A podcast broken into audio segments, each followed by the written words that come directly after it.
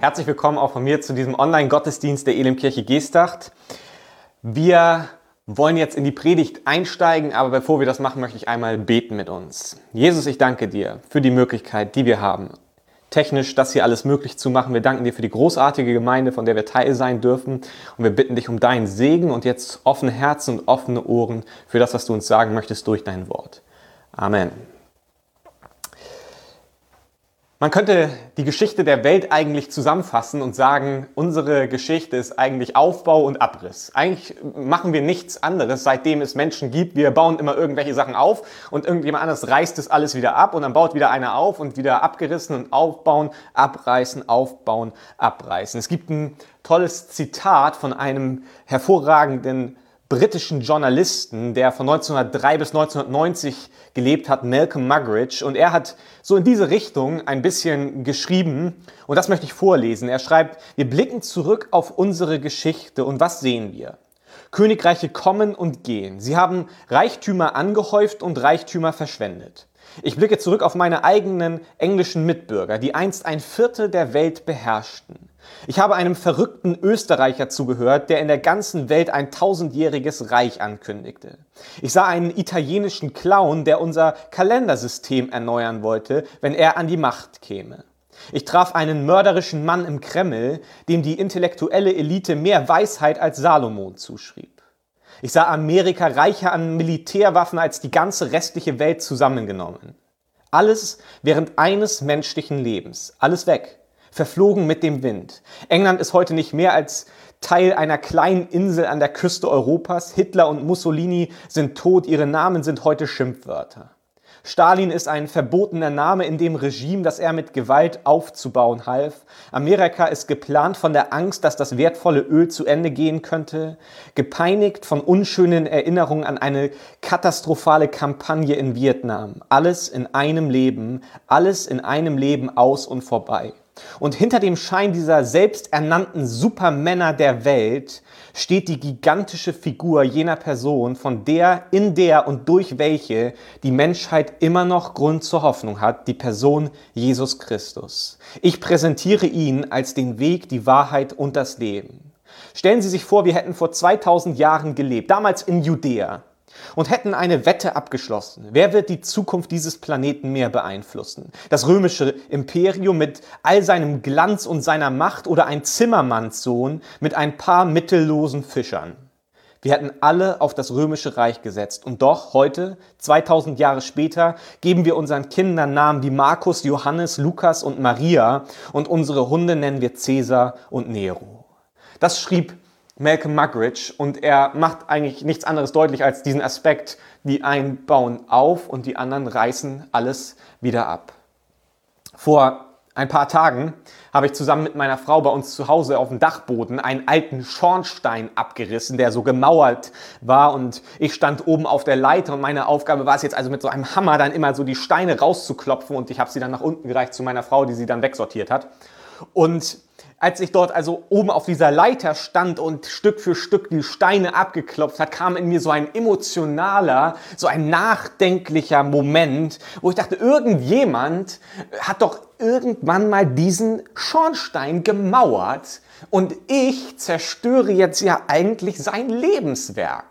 Also wahrscheinlich hat er jetzt noch mehr in seinem Leben geleistet, als diesen einen Schornstein zu mauern, aber doch war ich so nachdenklich und überlegte mir das. Irgendwann hat er es alles gemauert und war zufrieden mit seinem Werk und jetzt stehe ich hier 2020 und mache all das kaputt. Und ich ließ so also meinen Gedanken freien Lauf und die ersten Tränen fingen schon fast an zu kullern.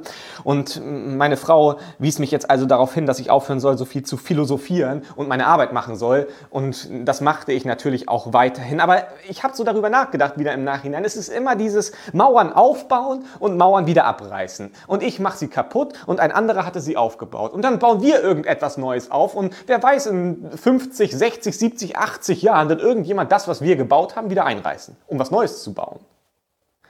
Und gerade Mauern, Mauern bauen ist ja so ein populäres Thema. Es gibt Mauern, wo man sagt, die Mexikaner sollen diese Mauer finanzieren und äh, es ist also diese Mauer, die in Amerika an der Grenze zu Mexiko entstehen soll. Oder wir kennen auch aus unserer eigenen Geschichte als Deutsche äh, Mauerkapitel, die also eher so negativ bewertet werden äh, in der Rückschau. Genauso wie die Mauer auch negativ überwiegend bewertet wird, die also äh, Donald Trump bauen möchte. Und gleichzeitig gibt es aber auch Mauern, die wir eher positiv bewerten würden. Also man kann nicht sagen pauschal, jede Mauer ist schlecht, alle Mauern müssen weg, sondern es gibt auch gute Mauern. Zum Beispiel Gefängnismauern. Grundsätzlich eine sinnvolle Sache. Einfach, dass man eine Grenze setzt für Menschen, die Gefahr für die Gesellschaft bedeuten, dass man sie äh, begrenzt. Und dafür sind Gefängnismauern da. Oder man kennt es auch manchmal von Kitas, Kindertagesstätten, die direkt an viel befahrenen Straßen stehen. Dann sind da manchmal so eine relativ hohen äh, Mauern und man denkt im ersten Moment, hm, muss das sein, dass man jetzt also in so eine Kita so einmauert, aber letztlich ist es zum Schutz der Kinder, die dort sind, also eigentlich eine gute Mauer. Und man kann also nicht einmal pauschal sagen, alle Mauern, die gebaut werden, sind schlecht, sondern es gibt gute Mauern und es gibt schlechte Mauern. Und Mauern sind einfach dafür da, dass man Dinge voneinander trennt dass man irgendwie eine Trennung erschafft und manchmal ist diese Trennung und die auch die Kontrolle, die man dann ja gewinnt, eine gute Sache. Zum Beispiel, wenn man Kinder von einer Straße trennt. Und manchmal ist es eine schlechte Sache, zum Beispiel, wenn man Familien voneinander durch eine Mauer trennt. Und das Ziel dieser Predigt ist es eigentlich, dass wir uns zwei wesentliche, zwei ganz äh, besondere Mauern in der Bibel anschauen und diese beiden Mauern ein bisschen genauer beleuchten, weil sie zwei wesentliche Stoßrichtungen des christlichen Glaubens symbolisieren oder besser noch verdeutlichen für uns. Denn auch wir sind ja Teil, wie ich schon sagte, von diesem ständigen Prozess Mauer bauen, Mauer abreißen, Mauer bauen, Mauer abreißen.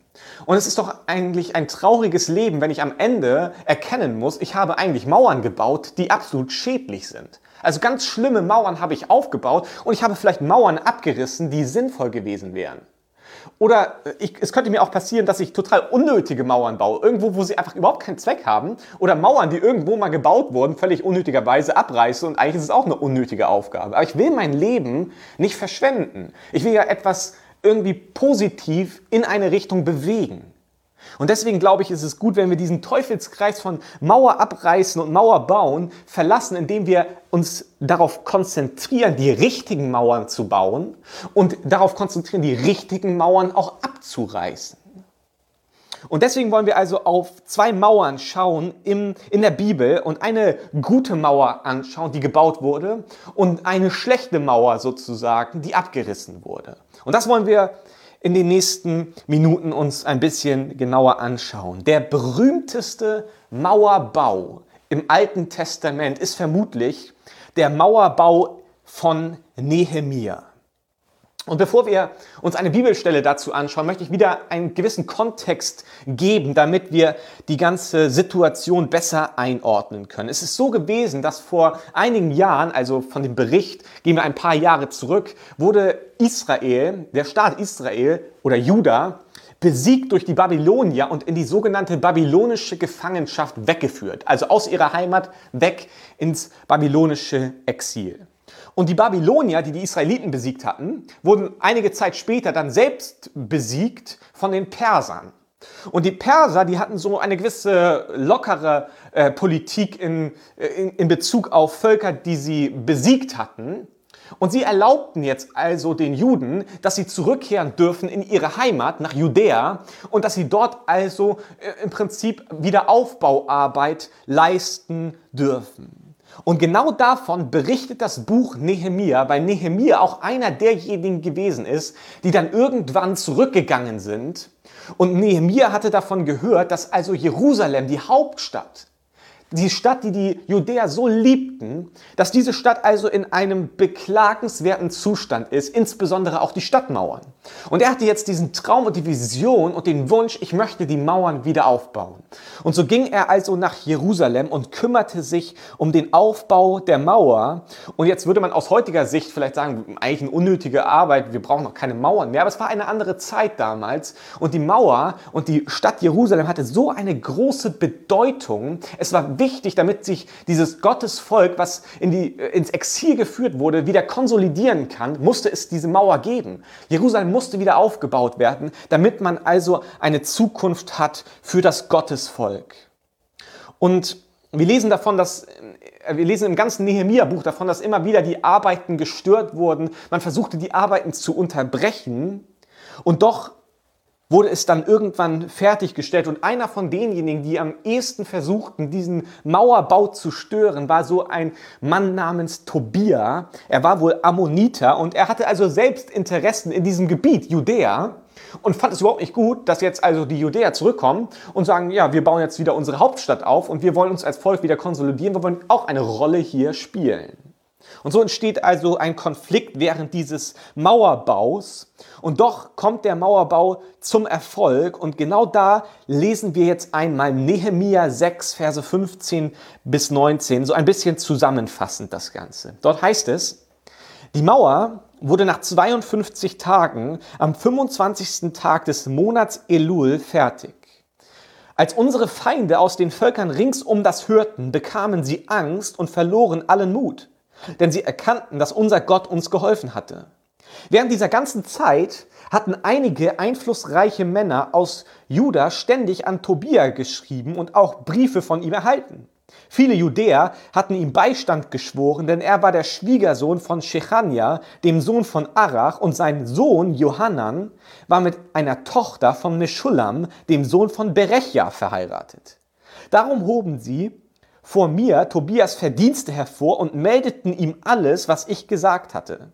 Tobia wollte mich daraufhin mit Briefen einschüchtern. Das schreibt also Nehemia, nachdem die Mauer fertiggestellt worden ist vermutlich im Jahr 445 vor Christus und wir lesen von einer Bauzeit von 52 Tagen. Und das ist natürlich enorm beeindruckend, so eine schnelle Bauzeit damals. Deswegen ist es auch nicht unumstritten. So berichtet zum Beispiel der jüdische Schriftsteller Josephus davon, dass man über zwei Jahre für diesen Mauerbau gebraucht habe. Und Jetzt kann man darüber natürlich diskutieren. Diese zwei Jahre scheinen auch zu lang zu sein, weil wir davon ausgehen müssen, dass die Mauer nicht komplett neu aufgebaut werden musste, sondern dass sie eigentlich überwiegend repariert, instand gesetzt werden musste. Und wir bekommen auch den Hinweis darauf, dass Gott eben dieses Projekt unterstützt, dass sein Segen auf diesem Projekt lag. Und deswegen gehen wir einfach mal davon aus, dass diese Bauzeit von 52 Tagen also hinkommt. Und in diesen 52 Tagen es immer wieder so zu kleinen Unterbrechungen und Rivalitäten kam mit umliegenden Völkern, Stämmen, Persönlichkeiten.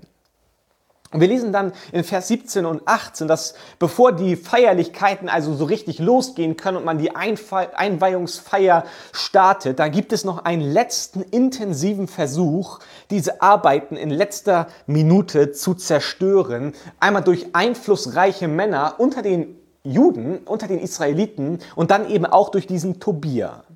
Es ist also ein innerjüdischer Widerstand, der sich dort entwickelt und man stellt sich natürlich die Frage, warum? Also warum jetzt Friendly Fire? Also warum greifen die eigenen Leute die an, die den Mauerbau vorantreiben? Die sind doch eigentlich begeistert dafür, dass jetzt endlich wieder die Stadt Jerusalem aufgebaut wird. Und die Begründung finden wir wohl darin, dass es eben eidliche Verpflichtungen gab. Dass also im Laufe der Zeit, wo da noch versprenkelt einige Juden gelebt haben, dass die angefangen haben, irgendwelche Ehen und Verträge und Geschäftsbeziehungen, also zu den umliegenden Völkern und Stämmen zu starten. Und jetzt hatten sie also die Befürchtung, ja, wenn wir uns jetzt wieder aufbauen und eine Mauer bauen, dass dann eine gewisse Trennung stattfindet wo sie denken, nein, diese Trennung, die wollen wir eigentlich gar nicht haben. Und doch war diese Trennung ja in gewisser Weise wichtig, damit das Gottesvolk überhaupt bestehen kann, weil die Befürchtung da gewesen ist, dass sie sich assimilieren, dass sie also irgendwie untergehen unter den Persern oder unter den Babyloniern vorher und dass das Gottesvolk, was ja die Verheißung trägt, irgendwie verloren geht. Aber das ging ihnen zu weit und so waren ihnen also diese Verbindungen, die sie hatten, die ihnen auch wirtschaftliche Vorteile brachten, wichtiger, als dass das Gottesvolk eine Zukunft hat und sich wieder festigen kann, dort vor Ort in Jerusalem, dort wo sie vorher gewesen sind, bevor sie weggeführt wurden ins babylonische Exil. Und auch von Tobia, der ja Ammoniter vermutlich gewesen ist, wissen wir, dass er gewisse familiäre Beziehungen auch hatte zu den Juden. Und das lesen wir hier auch in dem Abschnitt, den wir gerade uns angeschaut haben, wo dann mit ganz vielen Namen um sich geworfen wird. Zum Beispiel wissen wir, dass Tobia selbst mit einer Tochter von Shechania verheiratet gewesen ist. Und Shechania, wissen wir, kommt aus dem Geschlecht Arach. Und dieses Geschlecht Arach finden wir interessanterweise an anderen Stellen im Buch Esra und Nehemia in der Liste von denjenigen, die rückgewandert sind aus dem babylonischen Exil zurück in ihre Heimat.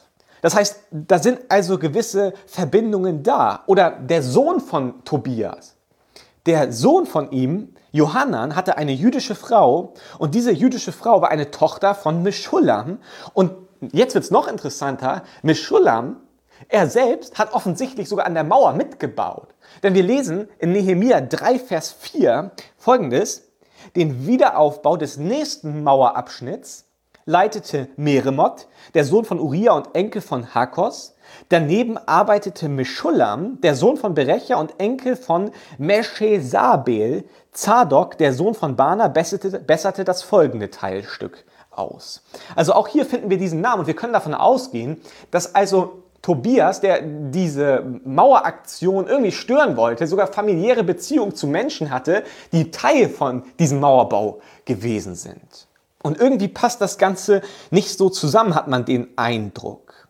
Und man kann eigentlich zusammenfassen, dass die Leute, die auch den Mauerbau dann irgendwann gestört haben, dass sie keine grundsätzliche Verweigerungshaltung hatten dagegen, dass die Mauer aufgebaut wird oder dass Jerusalem wieder aufgebaut wird, dass das Volk Gottes dorthin zurückkommt, sondern sie hatten eher eine Verweigerungshaltung deshalb, weil ihnen diese Separation, diese Trennung, die sich anbahnte, es ging ihnen zu weit. Sie wollten das nicht in dem Umfang, weil sie eben noch diese Verbindungen hatten und keine persönlichen Nachteile haben wollten.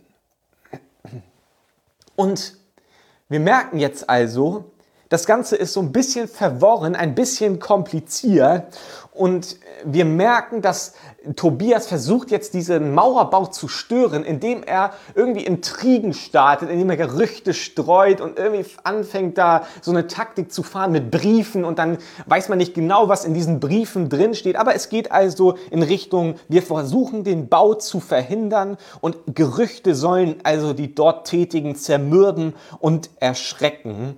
Und glücklicherweise aufgrund der Leitungsfähigkeiten von Nehemia und der Gunst Gottes wird es aber trotzdem zu Ende gebracht und der Bau dieser Mauer ist erfolgreich. Und jetzt sind wir ja bei diesem Thema Mauern aufbauen Mauern abreißen. Und ich stelle mir die Frage, okay, diese Mauer, die dort damals gebaut wurde, welche Bedeutung hat sie denn jetzt für mein Leben? Was für eine äh, Lehre kann ich für mich daraus ziehen? Denn die Trennung, die Nehemia ja fordert, nachdem er auch die Mauer fertiggestellt hat, diese Trennung, die symbolisiert ist durch die Mauer, die ist schon, würde ich sagen, sehr extrem. Es ist eine sehr extreme Trennung, dass er sagt, nein, wir sind das Gottesvolk, wir tragen diese Verheißungen und deswegen müssen wir aufpassen, dass wir nicht verschwinden, nicht uns assimilieren in umliegenden Völkern. Und so eine Trennung könnte man jetzt versuchen zu übertragen auf das Gottesvolk, wo wir sagen würden, ja, die Menschen, die zu Jesus gehören, die also Jesus als Herrn und Heiland angenommen haben, die bilden ein neues Gottesvolk. Sie bilden, sind die Weiterführung, also der Verheißung. Und müssen wir uns jetzt irgendwie trennen? Also müssen wir nicht auch irgendwie unsere Bereiche abtrennen, vielleicht sogar Mauern bauen? Sollten wir jetzt wieder Mauern bauen? Also was ist genau die Bedeutung für mich heute. So eine Trennung wäre ja eigentlich unrealistisch und auch höchst seltsam. Und ich, ich kann mir nicht vorstellen, dass das Ziel des Ganzen sein soll. Und genau in diesem Moment ist es wichtig, dass wir die Bibel auch in ihrem heilsgeschichtlichen Kontext lesen, dass also manche Situationen und auch manche Aufforderungen der Bibel nicht gültig sind für alle Nachfolgenden, sondern dass es in eine konkrete Situation hineingesprochen wurde. Und wir müssen uns die Frage stellen, warum war es damals wichtig? Warum wollte Gott, dass diese Mauer gebaut wird? Was ist der Grund? Das Volk Israel hat einen konkreten Auftrag gehabt, sich für Gott zu bewahren. Sie waren die, die die Verheißung getragen haben. Aus dem Volk Israel sollte der Messias hervorgehen. Und in diesem Moment, in dieser kritischen Situation innerhalb der Geschichte, war das Fortbestehen des Gottesvolkes und auch das Voranschreiten des Heils bedroht. Es war eine Gefahr.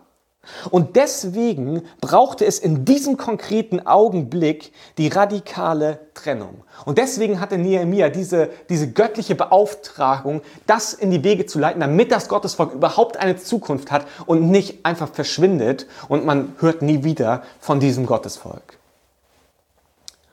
Und wenn ich das verstanden habe, dann kann ich jetzt anfangen zu übertragen, was ist das der dahinterliegende Gedanke, das dahinterliegende Prinzip und wie kann ich das anwenden heute in meine Lebenssituation, in meinen Kontext hinein. Und die Frage, die man dazu stellen könnte, ist, was ist, wenn die Verbindung zu den Denkweisen und den Handlungsweisen dieser Welt was ist, wenn meine Verbindung zu den Handlungs- und Denkweisen dieser Welt das Gottes Volk und auch das Voranschreiten des Heils zu verhindern droht? Was ist in diesen Momenten? Wie gehe ich damit um? Wo passe ich mich auch Dingen an? Und was würde ich sagen, ist nicht verhandelbar? Wo ich sagen würde, also ich gehe grundsätzlich mit, aber wenn wir das jetzt zur gesellschaftlichen Norm machen, wenn das jetzt die Regel ist, dann muss ich in diesem Augenblick sagen, von meinem Glauben her und von dem, was ich in der Schrift überliefert bekommen habe, ich, das ist für mich nicht verhandelbar. Und auch wenn ich jetzt zum Buhmann werde, ich muss hier Nein sagen. Also das ist dieser Konflikt. Wir, wir leben in dieser Welt, aber wir sind nicht von dieser Welt. Und das ist nicht immer so easy, diese Trennung zu finden, weil ja, ich gehe ganz viele Dinge mit, solange sie nicht der Schrift widersprechen, bin ich voll dabei, mache ich mit, bin ich ganz vorne mit dabei.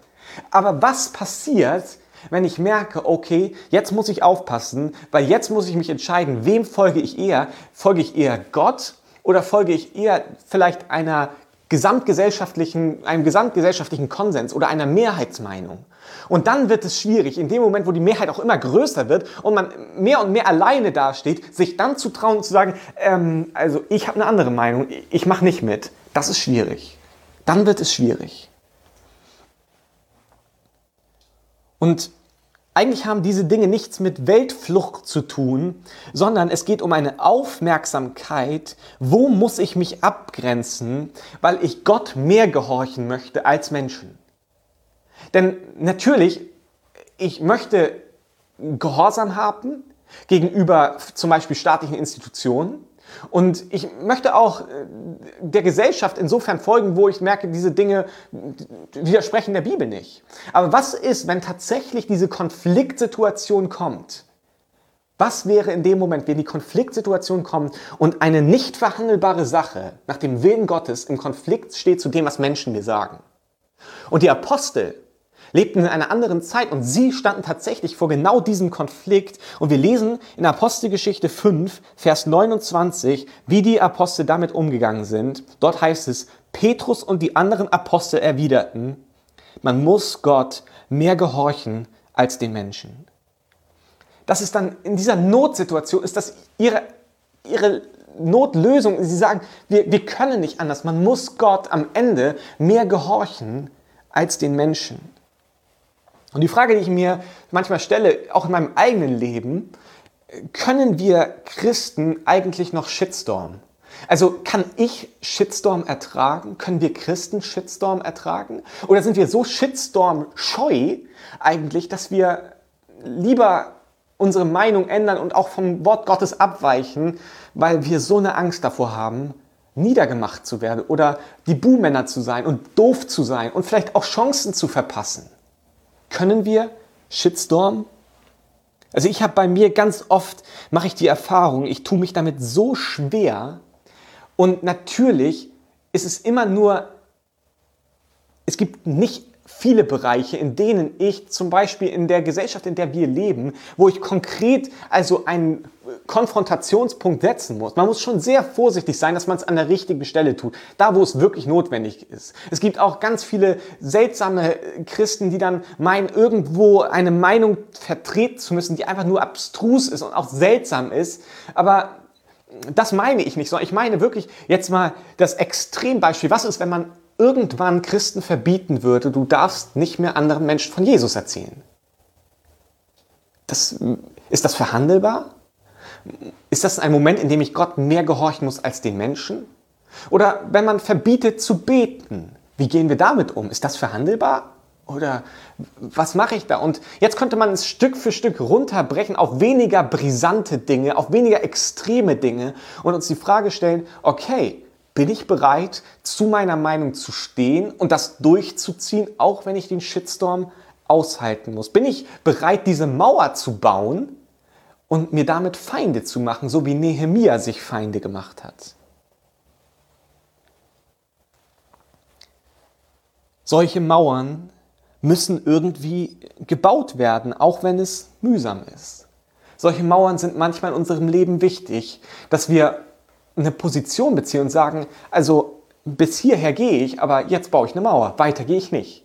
Diese Verbindung muss ich kappen. Ist nicht böse gemeint, aber äh, am Ende bleibt mir nichts anderes übrig. Ich muss Gott mehr gehorchen als den Menschen.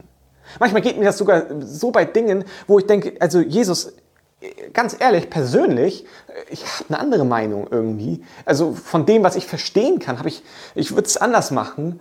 Und manchmal müsste man dann eigentlich fast antworten, also meine Meinung ist es nicht, aber äh, ich, ich habe mich entschieden, ich glaube an das, was die Bibel sagt und deswegen äh, muss ich diese Mauer jetzt tatsächlich bauen. Äh, nicht böse gemeint, ich, ich würde es vielleicht anders machen, aber das ist meine Überzeugung. Ich stehe zum Wort Gottes und deswegen werde ich jetzt diese Mauer mauern. Und dann zieht man diese Mauer hoch. Im Römer 12, Vers 2 lesen wir, Passt euch nicht den Maßstäben dieser Welt an, sondern lasst euch von Gott verändern, damit euer ganzes Denken neu ausgerichtet wird. Nur dann könnt ihr beurteilen, was Gottes Wille ist, was gut und vollkommen ist und was ihm gefällt. Es ist diese Aufforderung eigentlich, passt euch nicht willkürlich allen Dingen an, die irgendwie auf euch zukommen, sondern überprüft schon. Überprüft auch, was, was ist nach dem Wort Gottes richtig und was nicht, was ist der Wille Gottes. Und dann muss ich manchmal anfangen, Mauern zu ziehen. Und manchen Menschen geht eben dieser Gottgehorsam dann zu weit. Und das ist dann auch in Ordnung in dem Moment. Genau das hat Nehemia erlebt. Und dann merken wir auch diese gewisse Konfliktsituation. Sie kamen ja nicht, weil sie grundsätzlich dagegen waren, weil sie grundsätzlich diese Mauer doof fanden, sondern es ging ihnen einen Tick zu weit. Es ging ihnen ein kleines bisschen zu weit. Und Nehemia hat gesagt, sorry, aber das ist der Auftrag, den ich habe und ich möchte diese Mauer zu Ende bringen, weil ich merke, ich kann nicht beides ganz haben. Ich kann nicht in allen Dingen sowohl Gott folgen als auch der Welt ganz verbunden sein. Und dann gibt es einige Bereiche, in denen ist das durchaus möglich, weil Gott und Welt sich nicht widersprechen oder in ganz andere Richtungen gehen, also thematisch auch, sich überhaupt nicht überschneiden. Aber in ganz einzelnen Bereichen gibt es da schon Punkte, wo ich merke, ich kann nicht beides und jetzt muss ich mich leider entscheiden und meine Entscheidung soll eigentlich zugunsten Gottes fallen. Das sind Mauern, die gebaut werden müssen. Und dann haben wir gesagt, schauen wir uns zwei Mauern an. Die eine Mauer ist die Mauer bei Nehemia und sie symbolisiert also diese Dinge, die ich eben nannte in unserem Leben. Und dann gibt es noch eine andere Mauer. Und die Geschichte dieser Mauer ist eigentlich, das ist der bedeutendste Mauerfall der Geschichte, der Weltgeschichte. Es ist der bedeutendste und wichtigste Mauerfall der Weltgeschichte. Und dieser Mauerfall, er steht in Verbindung mit Jesus Christus. Denn die schlimmste Mauer, die Menschen jemals gebaut haben, ist keine Mauer, die aus äh, ganz praktischen Steinen gebaut wurde und irgendwo Menschen voneinander getrennt hat, sondern nach der Überzeugung der Christen ist die schlimmste Mauer, die die Menschen jemals gebaut haben, die Mauer, die wir gebaut haben zwischen Mensch und Gott. Wir haben eine Mauer der Schuld hochgezogen, die uns trennt von Gott. Und diese Mauer, sie wird höher und höher und irgendwann merken wir, wir haben die Verbindung verloren zu Gott. Da ist eine Mauer der Schuld zwischen Mensch und Gott. Und das Problem an dieser Mauer ist, im Vergleich zu den anderen Mauern, die wir kennen, selbst wenn wir versuchen würden, diese Mauer abzubauen, diese Mauer einzureißen, wir können vielleicht dran kratzen, ganz bisschen dran kratzen und klopfen, aber wir würden merken, diese Mauer, sie ist zu dick und sie ist zu hoch, als dass wir jemals die Chance hätten, diese Mauer herunterzubringen. Wir schaffen es einfach nicht. Übertragen bedeutet es, wir schaffen es einfach nicht, den Ansprüchen Gottes gerecht zu werden. Wir Menschen, wir sind fehlerhaft und Gott ist perfekt und er kann nur in Gemeinschaft leben, in Perfektion. Das ist Teil seines Wesens. Er ist gerecht, er ist vollkommen gerecht. Und wir Menschen sind es irgendwie nicht. Und da ist also diese Mauer entstanden und ich kann mit meiner Schuld, ich kann sie selber nicht irgendwo löschen, ich kann sie nicht wegmachen. Meine Schuld, sie steht da und ich bin ziemlich verloren irgendwie. Ich weiß nicht, was ich machen soll. Kein Mensch kann diese Mauer einreißen und Gott sieht diese Mauer und es ist eine Mauer, die ihm nicht gefällt. Ihm gefällt diese Mauer nicht. Aber er weiß auch, auf der anderen Seite stehen die Menschen und sie können vielleicht dran kratzen, aber sie werden diese Mauer nicht beseitigen können. Und er weiß, er ist der Einzige, der in der Lage wäre, diese Mauer abzureißen, diese Mauer wegzubringen. Und seine Lösung ist Jesus Christus.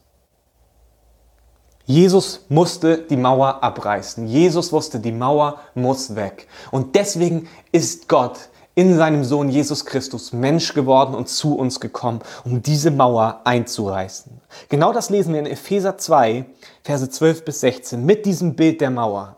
Dort heißt es, ihr habt damals ohne Christus gelebt und wart ausgeschlossen von Israel, dem Volk Gottes. Darum galten für euch die Zusagen nicht, die Gott seinem Volk gab, als er seine Bündnisse mit ihnen schloss. Ohne jede Hoffnung und ohne Gott habt ihr in dieser Welt gelebt, doch das ist vorbei. Jetzt gehört ihr zu Jesus Christus, der am Kreuz sein Blut für euch vergossen hat. Ihr seid Gott jetzt nahe, obwohl ihr vorher so weit von ihm entfernt lebtet. Durch Christus haben wir Frieden. Er hat Juden und Nichtjuden in seiner Gemeinde vereint, die Mauer zwischen ihnen niedergerissen und ihre Feindschaft beendet. Durch sein Sterben hat er das jüdische Gesetz mit seinen zahlreichen Geboten und Forderungen außer Kraft gesetzt. Durch Christus leben wir nicht länger voneinander getrennt, der eine als Jude, der andere als Nichtjude, als Christen sind wir eins. So hat er zwischen uns Frieden gestiftet. Christus ist für alle Menschen am Kreuz gestorben, damit wir alle Frieden mit Gott haben. In seinem neuen Leib, der Gemeinde von Christus, können wir nun als Versöhnte miteinander leben. Jesus kommt und reißt die Mauer ein. Diese Mauer, die vorher stand zwischen Gott und Mensch. Er reißt sie ein und lädt alle Menschen, alle Nationen, er lädt alles ein und sagt, die Mauer ist weg. Ich habe die Mauer weggerissen, du kannst kommen. Komm, du, da ist kein Hindernis mehr. Du brauchst nicht auf der anderen Seite stehen bleiben, du kannst direkt zu Gott kommen. Trotz deiner Schuld, weil die Schuld ist beseitigt worden. Die Mauer ist eingerissen durch Jesus. Nicht durch deine Leistung, nicht durch deinen Hammer und Meißel, sondern durch Jesus, der gekommen ist und der für deine Schuld am Kreuz bezahlt hat. Das ist das Evangelium. Und allein durch den Glauben an ihn können wir den Schritt wagen, über diese Schwelle, wo früher die Mauer stand, den Schritt zu machen im Glauben und zu sagen, ja Jesus, ich nehme dieses Geschenk an und ich komme zu dir, ich komme auf deiner Seite, ich möchte in Gemeinschaft mit dir leben und das ewige Leben als Geschenk annehmen. Wie bei Nehemia damals wurde auch versucht, dieses Erlösungswerk von Jesus zu zerstören. Man versuchte bei Nehemia die Mauer, dieses Mauerprojekt zu zerstören. Bei Jesus versuchte man zu verhindern, dass diese Mauer weggerissen wird.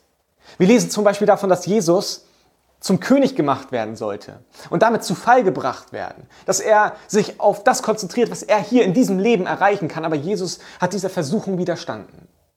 Oder im Garten Gethsemane, kurz vor der Kreuzigung, lesen wir davon, dass Jesus geplagt ist von Ängsten aufgrund dessen, was auf ihn zukommen wird am nächsten Tag. Und auch da hält er stand und er lässt sich nicht davon abbringen, diese Mauer einzureißen. Er hat es durchgezogen und er ist mit dem Abriss bis auf den letzten Stein fertig geworden.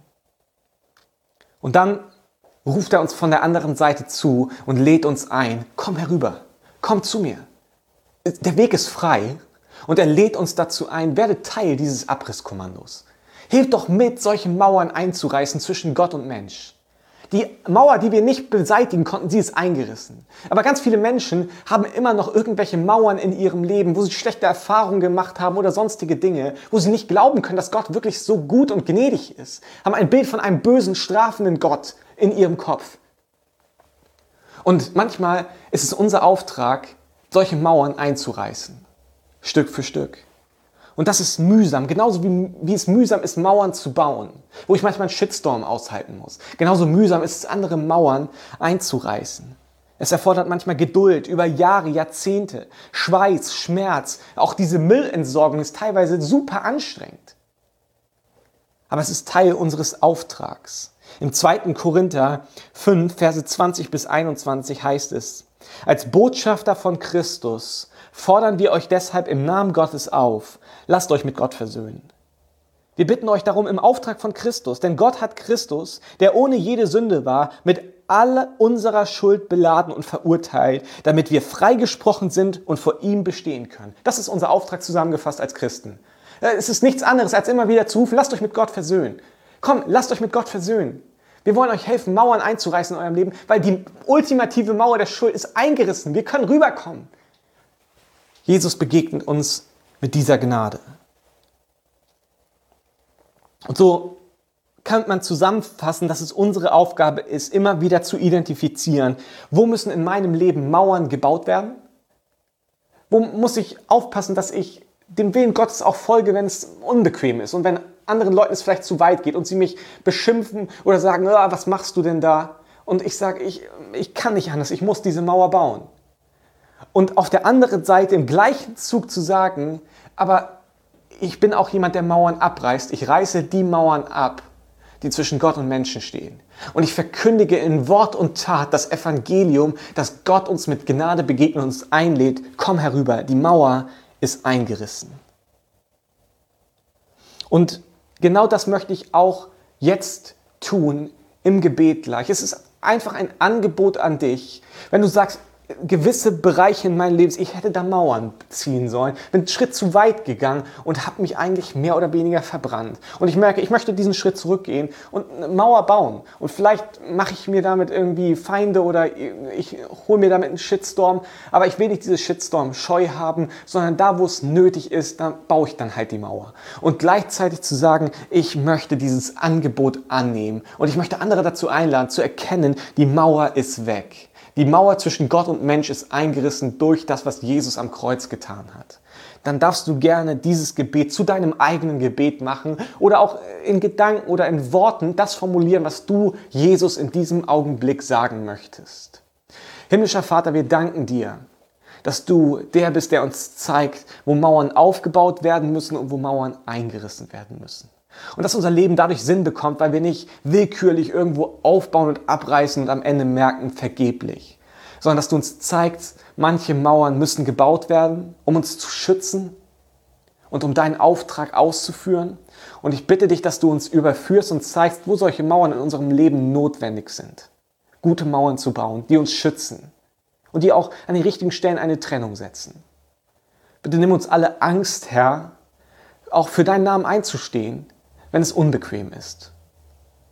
Wir wollen für die beten, die Christen beten, die das jeden Tag aufs brutalste bis hin zur Lebensgefahr machen. Bitte beschütze du sie und gib ihnen Mut und Zuversicht und gib ihnen ganz große Begegnungen mit dir.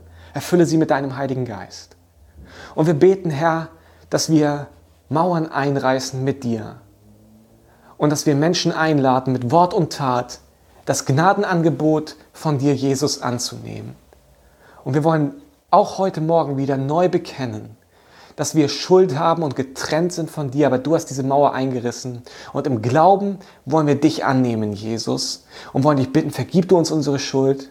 Wir glauben, dass du für uns gestorben bist, dass du auferstanden bist, dass du jetzt sitzt zur Rechten des Vaters und dass du wiederkommen wirst, um die zu dir zu holen, die an dich glauben. Werde du jetzt Herr in unserem Leben und vergib unsere Schuld, Herr. Amen. Vielen Dank, dass du mit dabei gewesen bist. Ich möchte dich segnen zum Abschluss mit Psalm 71, Vers 3 für die kommende Woche. Bring mich in Sicherheit und beschütze mich wie in einem Haus, in das ich jederzeit kommen kann. Du hast doch beschlossen, mich zu retten. Ja, du bist mein schützender Fels, meine sichere Burg. Gerne kannst du dieses Video liken und du kannst auch den Kanal abonnieren, damit du aufmerksam gemacht wirst auf folgende Videos, den folgenden Online-Gottesdienst. Ich freue mich darauf, dich bald wiederzusehen, am besten Angesicht zu Angesicht, wie Olli schon sagte, im Kino. Bis dahin, Gottes Segen.